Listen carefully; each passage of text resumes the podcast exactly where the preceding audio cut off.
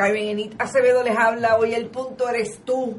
No, no es usted ni es Juan Hernández, el políglota. Estamos hablando desde... Oh, yo amenacé con que tú ibas a hablar francés. Pero...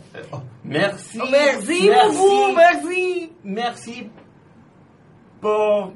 ah, Ah, está tratando, sí, sí, está sí, tratando el muchacho. Eh, eh, pero la realidad es que je ne compro pas. Ah, Eh, oh. Que no quiere decir que yo no compro pan. que no compres pan. Ok. Sino que es que no lo comprendo del todo. Pero, pero, oui, oui, bistec, que O viene del francés. Que viene del francés. Tú lo sabes todo. Bueno, que- bueno. Estamos en Hoy el Punto Eres Tú por Bonita Radio. Este programa va a ser exclusivamente hoy en live de Facebook. Porque hemos tenido unos inconvenientes que usted sabe que en este país cae una gota y se acabó. Mi difunto padre decía que un perro me daba en la calle y había una inundación en Bayamón. y había una inundación en Bayamón. Pues estamos en ese proceso. Así que ante eso hemos decidido que queremos hacer el programa por lo menos a través del live de Facebook. Y es que hoy hay muchísimo, muchísimo de qué hablar. No solamente vamos a estar en Puerto Rico con los conciertos y los monumentos, no vamos a estar solamente con las relaciones públicas del gobierno de Puerto Rico y el huracán María, sino que también tenemos que hablar del Partido Popular, Por favor. Nada más. Acevedo Vilar, Ave María. que se ha Sí. lanzado al Pilar, ruedo, pilar de la comunidad. pilar de la comunidad, eh, de Carmen Yulín Cruz, que ha hablado, entre otras cosas, sobre eh, dar un concierto en el medio del año, al cumplirse el año del de, el huracán María. De Manuel, Y- de Manuel Natal, De que, Ma- de- que descubrió que no es popular. ¡Ah! Ese es el mejor descubrimiento de la semana. Sí.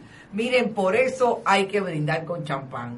Manuel Natal, estudiante huelguista de la Universidad de Puerto Rico, ha descubierto que no es popular.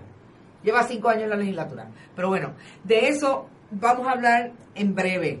También vamos a hablar de el proyecto de Tata Flor de. Dios mío.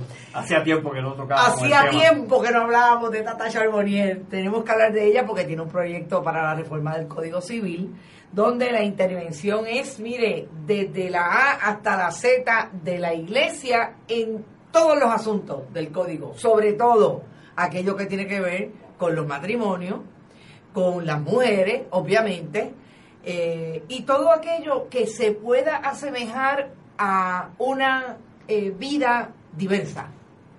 Eh, Tata quiere devolver a los puertorriqueños al siglo XIX, Así de diversa. así de diversa. ¿Qué cosa es más? Flor de cannabis, Tata Charbonnier.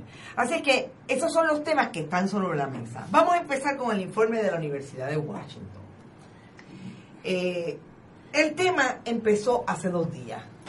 Correcto. Porque eh, el gobierno de Puerto Rico decidió que iba a mover ese tema, la información con relación al informe, que usted sabe que esto ocurre cuando el gobierno de Puerto Rico contrata a la Universidad de, de George Washington para hacer un análisis de lo que ocurrió en María que pudiera establecerse de 64 a 70 muertos. Porque yo soy de las que pienso que ellos pensaban que George Washington le iba a decir son seis más.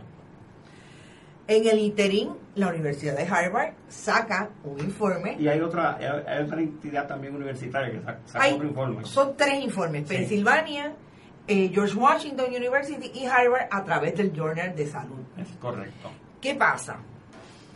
Este informe le dice al gobierno de Puerto Rico, por el que ellos pagaron, para mí, dos cosas importantes. Primero, que el informe de Harvard establece una un aproximado de 4.645 personas Te voy, a, te, te voy a dar el dato específico. En su informe, el informe, el, el, el, Harvard Journal of whatever, ¿verdad? La Escuela de Medicina de Harvard, establece lo que ellos identifican como una campana de de probabilidades, probabilidades. que se extiende desde 800 hasta eh, 6.645 1645. eh, y pico de verdad. Y entonces, el pico o la media de la campana son los 4.000 y pico de, de, de difuntos que se señalan como que estarían en, el, en la campana de mayor probabilidad en términos de número de difuntos. Exacto.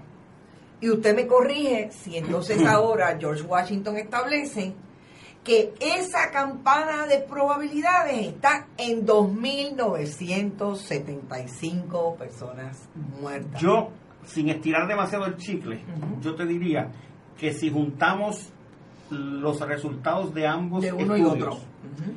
eh, los 3.975, 2000, 2.975. perdón, los 2.975 difuntos, esa cifra la insertamos dentro de la campana de probabilidad de la Universidad de Harvard Exacto. y está precisamente en el vecindario de mayor concentración de probabilidad.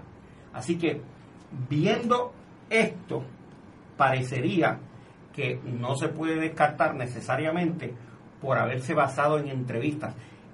El informe de Harvard, entrevistas que son admitidas estadísticamente hablando. O sea, Claro. eh, hay Sí, que sí. reconocer que ambas universidades eh, utilizan unos métodos que están eh, generalmente aceptados por la comunidad estadística para hacer su- sus estimaciones.